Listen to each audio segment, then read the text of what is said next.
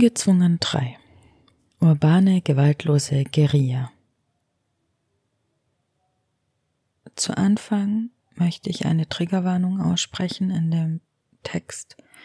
Wird explizit sexuelle Gewalt beschrieben?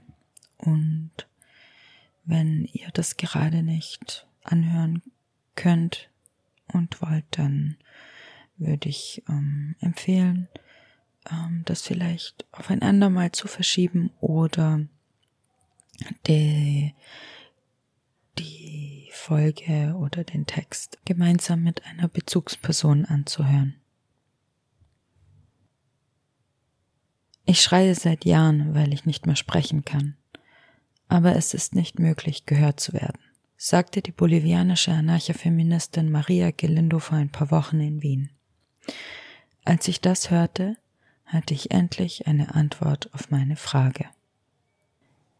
Gemeinsam mit Julieta Paredes und Monica Mendoza gründete Maria Galindo 1992 in Bolivien die anarchafeministische Gruppe Mujeres Creando, das heißt auf Deutsch in etwa schöpfende Frauen. Sie wurden bekannt für ihre künstlerischen Interventionen im öffentlichen Raum. Allen voran zieren ihre Graffitis die Straßen in La Paz und anderen Städten. Da heißt es zum Beispiel Ni la tierra ni las mujeres somos territorio de conquista. Weder das Land noch die Frauen sind Territorium der Eroberer.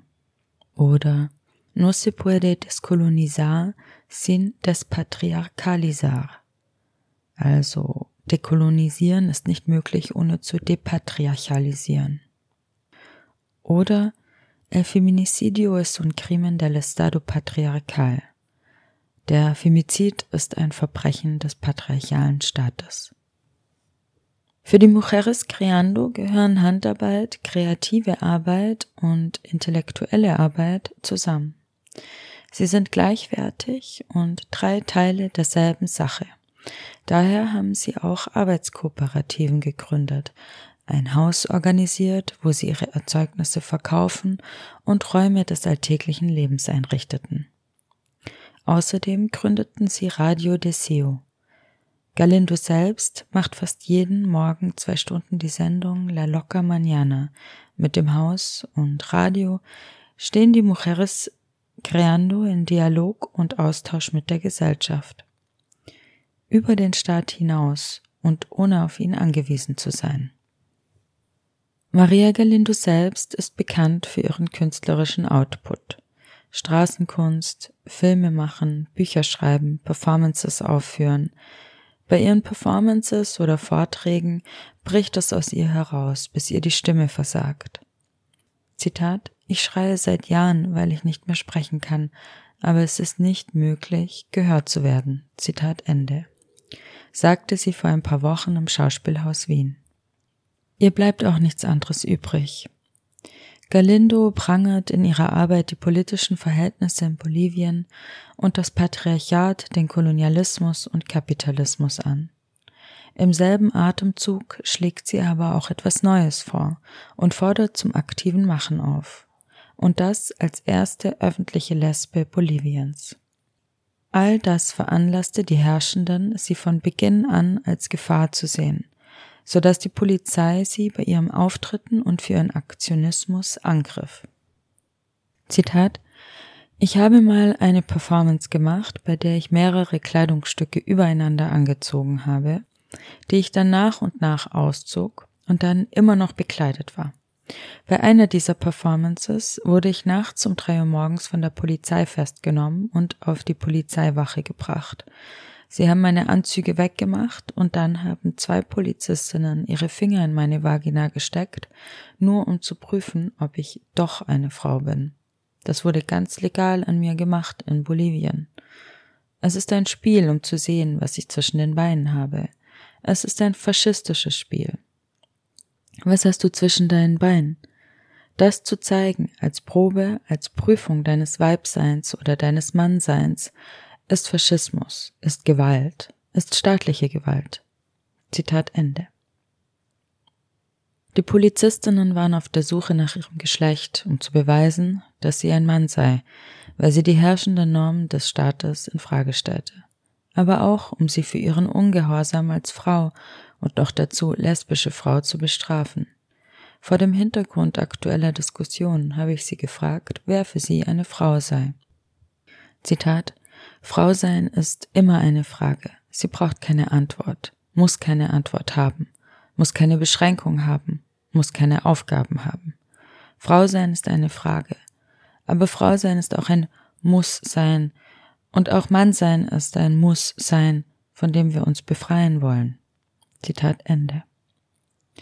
Solange wir die binären Normen rund um Geschlecht und Sexualität aufrechterhalten, reproduzieren wir gewaltsam und zwangvoll die herrschenden patriarchalen Strukturen des modernen Staates. Diese Erfahrungen haben auch zur Entstehung von Mujeres Creando geführt.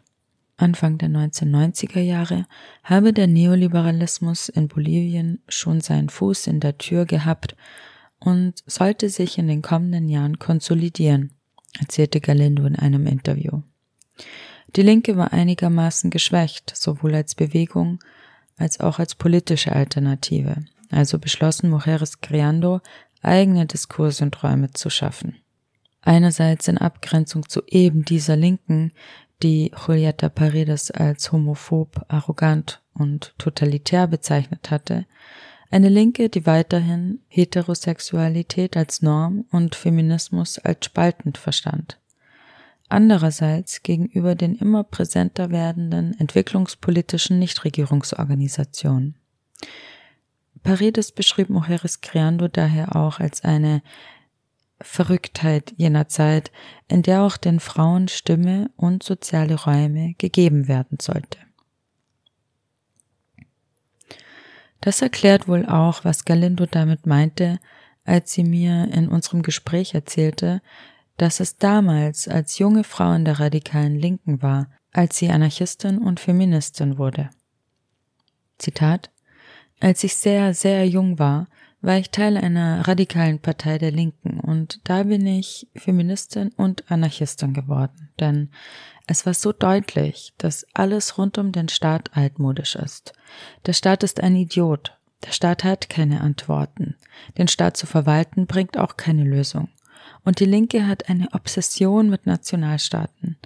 In Lateinamerika hat jeder Nationalstaat eine nationale Identität gebaut.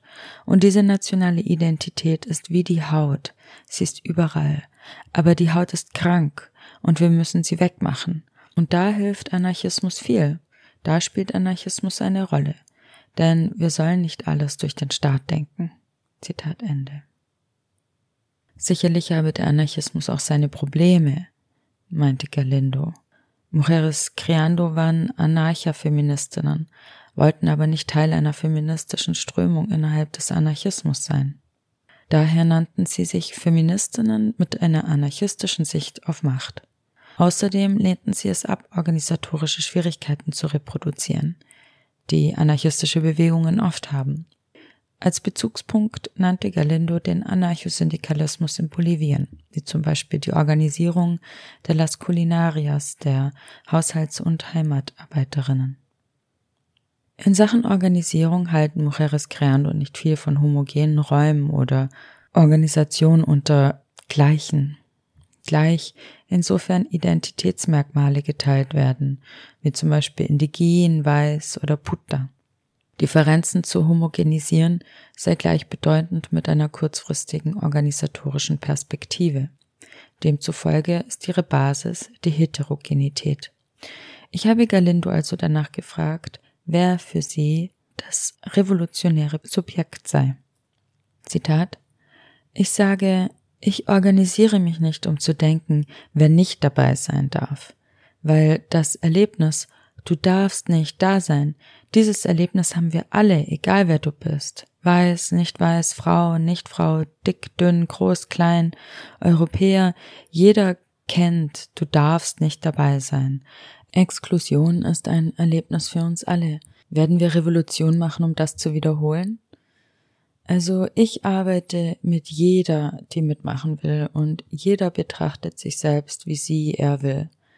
Es ist wichtig für mich, Identität zu überwinden. Die Frage von Revolution, von Wandlung ist nicht etwas, das wir durch Identitätsfragen beantworten werden. Es ist ganz falsch, wenn wir denken, eine Lesbe, weil sie Lesbe ist, denkt deutlicher als eine Frau, die keine Lesbe ist. Oder eine Frau, die trans ist, ist keine richtige Frau. Das alles ist Faschismus. Oder zumindest ist es die Tür, durch die Faschismus hereinkommt. Zitat Ende.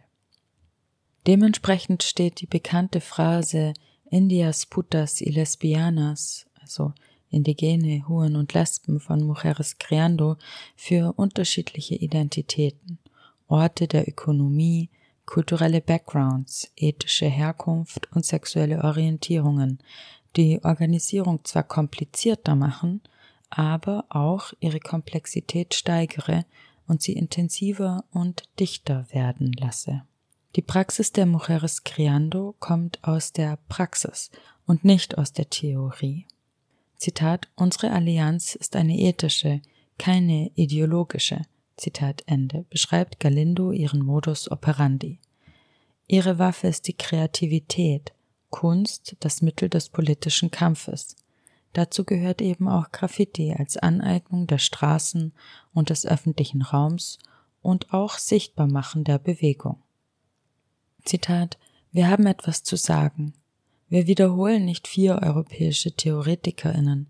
Wir haben etwas zu sagen und wir sagen es mit Farbe, mit Körpern, mit Womits und dem ganzen Rest. Zitat Ende. Mujeres Creando haben dennoch eine theoretische Position und einen Vorschlag für die eigene Gesellschaft. Die Straße ist hierfür der Ort der Revolte, des sozialen Wandels, der Revolution. Mujeres Creando ist laut Galindo eine urbane, gewaltlose Guerilla. Kreativität als Kampfmittel bedeute, eine eigene Sprache zu entwickeln und in eine symbolische Hegemonie zu intervenieren. Außerdem sei für Galindo in Bolivien die Straße der einzige demokratische Ort, der existiere. Denn die politischen Institutionen hätten allesamt einen kolonialen, rassistischen, homophoben und klassistischen Hintergrund. Das klingt, wie ich es von Europa kenne. Demokratie als Polis, als Arena, als öffentlicher Ort der Austragung diskursiver Kämpfe. Daher war ich zuerst etwas enttäuscht. Aber vielleicht ist das eine der Folgen des Kolonialismus, dass alles unweigerlich ähnlich klingt. Und andersherum ist gerade auch dieser Ort der Gemeinschaft und Gegenseitigkeit, der Entscheidungsfindung demokratisch gestalten kann, nicht nur eine Idee der antiken Griechen, sondern auch eine indigene Idee, die die kolonialen Philosophen der Aufklärung für sich beanspruchten. Gleichsam wird die Quelle des Feminismus häufig in Europa verortet. Diese eurozentrische Sicht kommt aus dem bürgerlichen Staat der Moderne.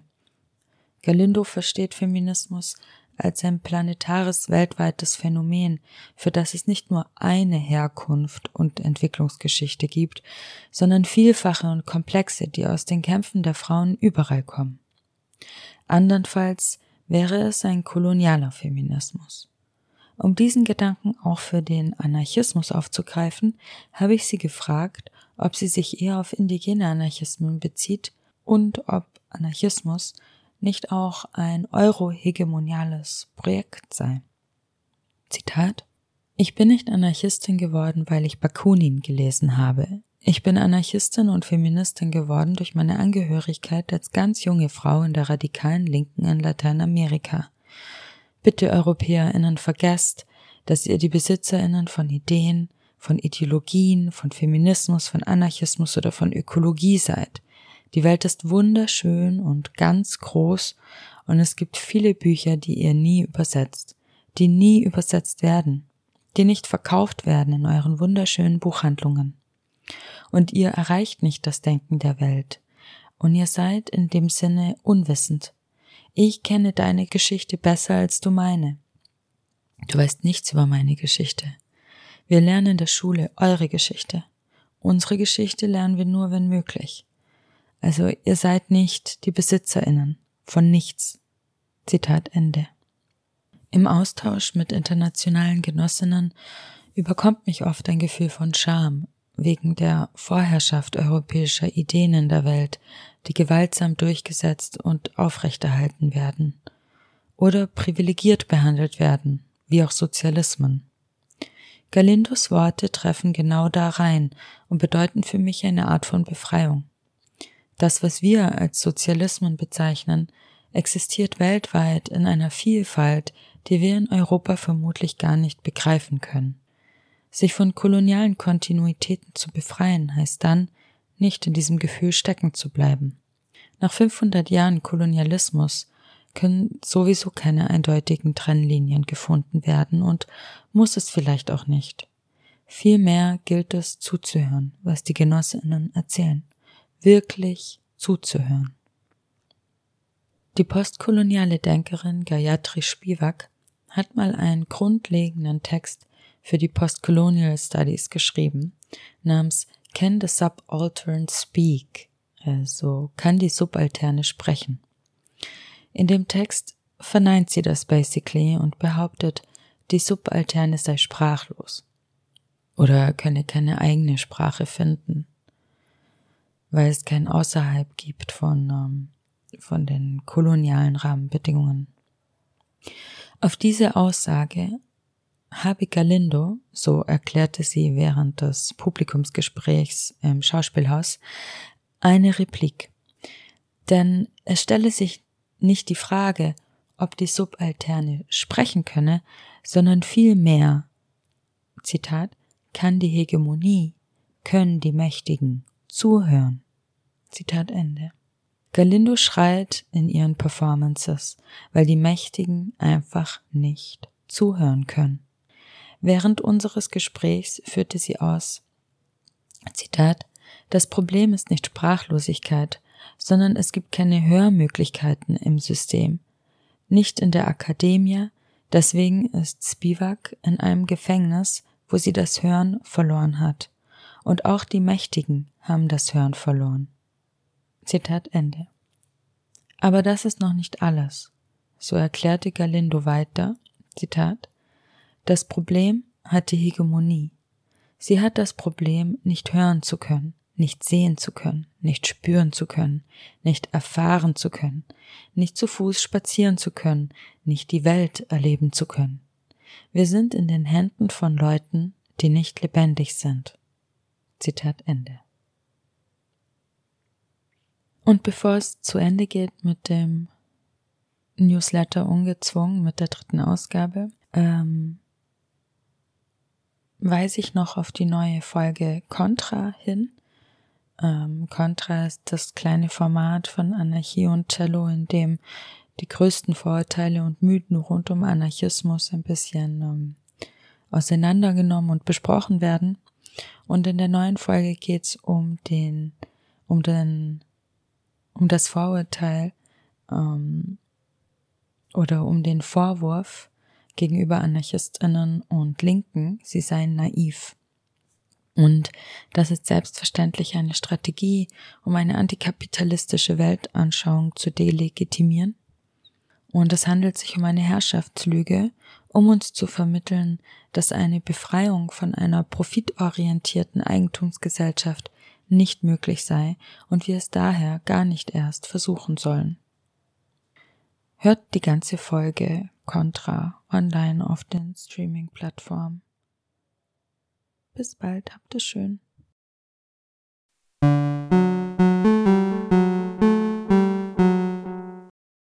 Wenn ihr könnt und möchtet, dann würde ich mich sehr freuen, wenn ihr den Podcast auch mit Geld unterstützen würdet.